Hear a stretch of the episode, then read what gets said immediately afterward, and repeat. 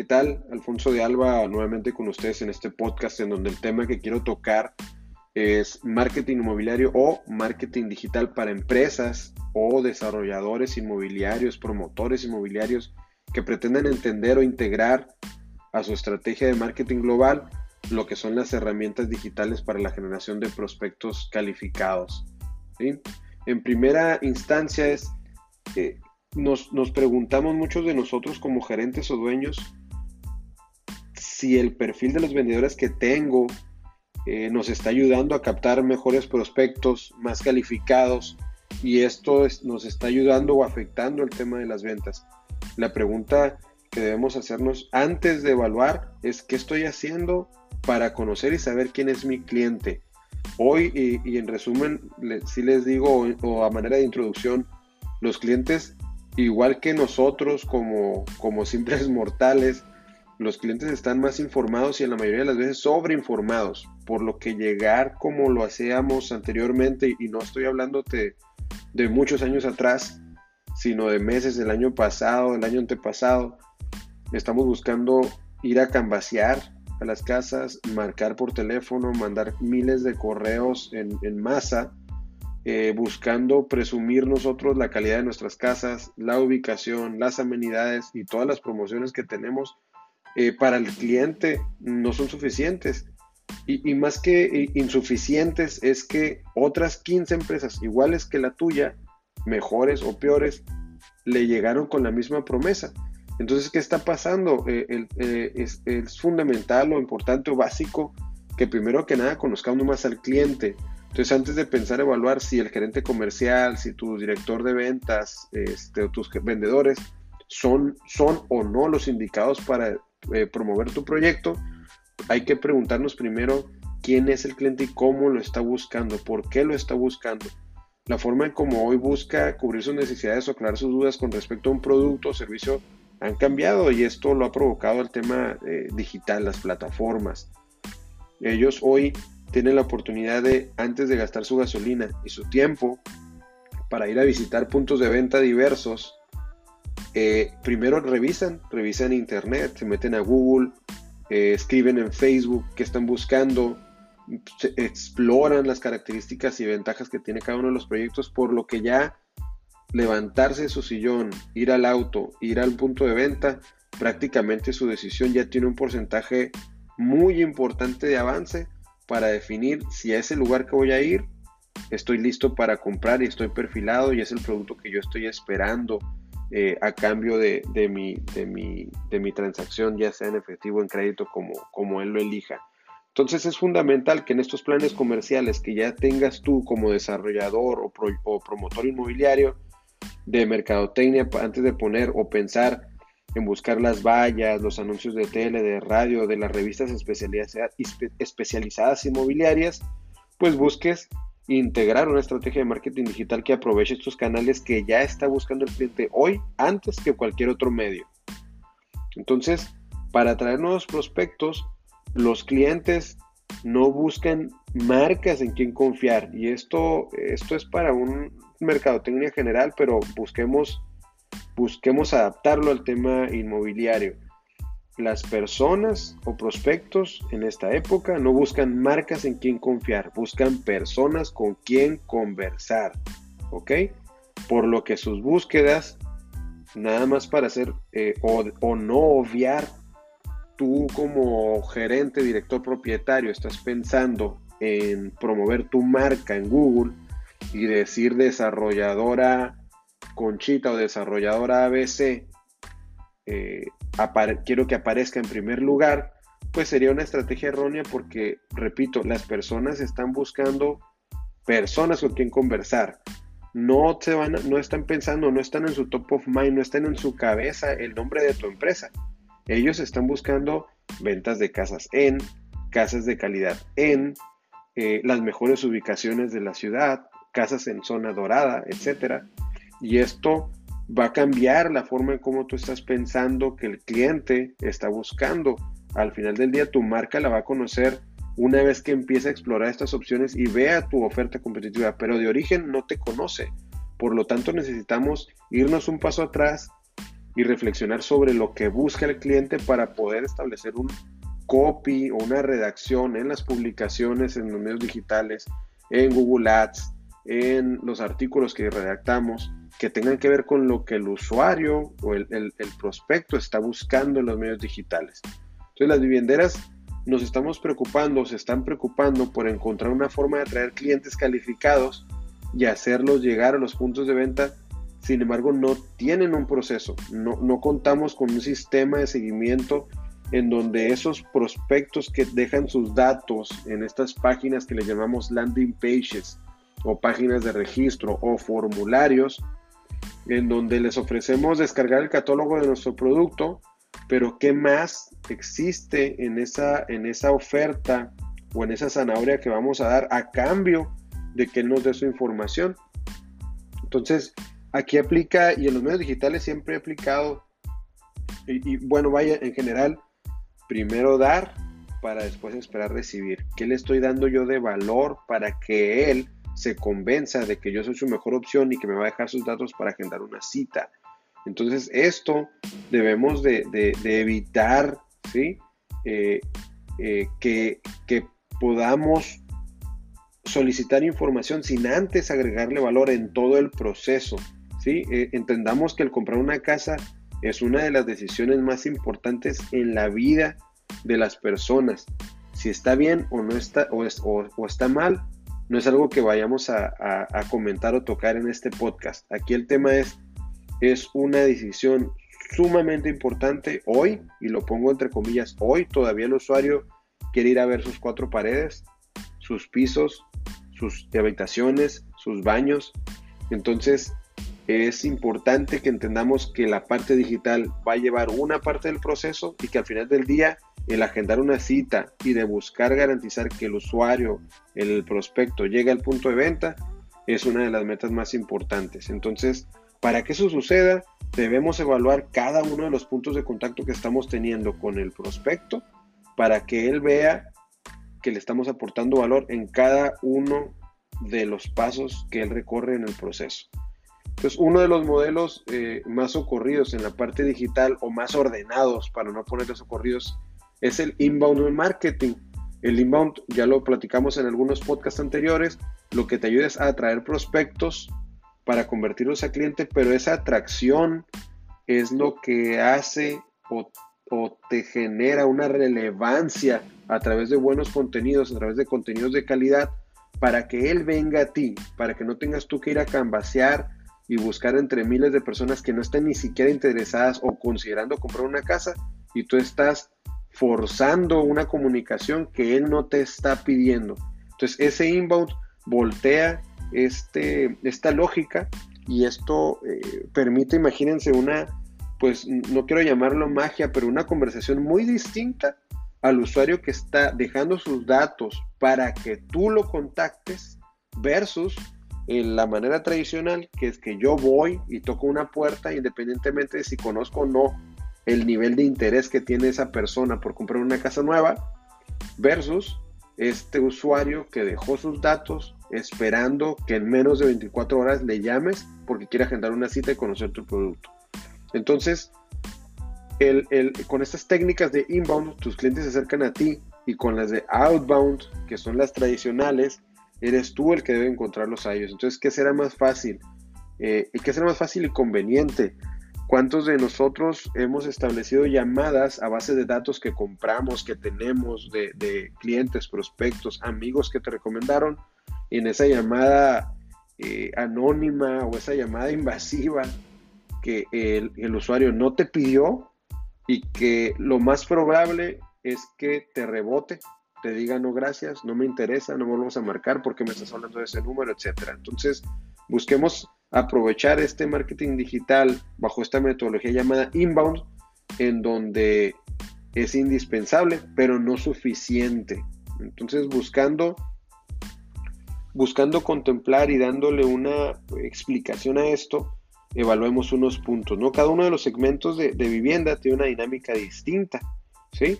Y, ojalá pudieran tener un cuaderno a, su mano en donde puedan anotar esto para que entiendan la lógica de lo que está pasando en el mercado hoy eh, para la parte inmobiliaria. Eh, las redes sociales provocan un gran volumen de prospectos para los segmentos de viviendas de menor valor. Aquí, aquí estoy en, en palabras sencillas. Facebook entra una participación mucho más importante para aquellas viviendas que tienen menor valor y conforme va subiendo este valor de vivienda, Google AdWords se convierte en un medio más eficiente. No estoy hablando de la generación de prospectos como volumen, sino en la calidad o el perfilamiento de los prospectos. Y, tampoco quiero decirles que eliminen si venden viviendas económicas o de interés social, olviden, se olviden de Google AdWords o si venden viviendas arriba de 500 mil pesos, de medio millón de pesos, se olviden de Facebook porque estoy diciendo que no es tan eficiente. Aquí el tema es complementario, pero es importante pedirle al medio digital lo que te va a dar eh, desde, desde, marcado desde dos puntos de vista. Uno, la parte de branding de la marca, de dar a conocer mis atributos, mis amenidades, sin esperar nada a cambio, sin esperar que no me den ningún dato, simplemente que me conozca y volverme relevante para él. Y por otro lado, obviamente la generación del prospecto perfilado y este se, se convierte o se vuelve ese prospecto perfilado cuando él se acerca por voluntad propia y llena sus datos para agendar una, una cita. Entonces, en resumen, Facebook va a tener un mejor efecto en esta generación de prospectos perfilados a través de los medios digitales y Google AdWords va a tener un mejor resultado en esta parte de generar prospectos perfilados para viviendas de mayor valor. ¿sí? De la misma forma, este modelo de inbound te va a permitir dar un seguimiento en la segunda fase del prospecto o en la segunda fase del proceso.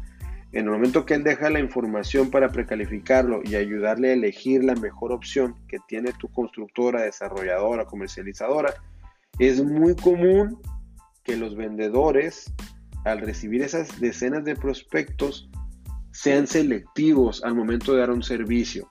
Y esto es un dato eh, que no debemos de eh, de, dejar de preocuparnos. Ah, ahí, les va el ejemplo. Yo tengo hoy a las 8 de la mañana como vendedor, llego a mi oficina, tengo ya 10 o 15 prospectos perfilados y lo que voy a hacer es depurar porque mi tiempo cuenta y porque me dan una comisión por ventas y no una comisión por atención a clientes o por satisfacción de clientes o prospectos. Entonces voy a buscar aquellos que pinten más para comprarme hoy. Los demás los voy a descartar y voy a decir no les interesa, no me contestaron o simplemente no los atiendo. Y esto disminuye y afecta muchísimo la eficiencia de lo que están generando las campañas digitales.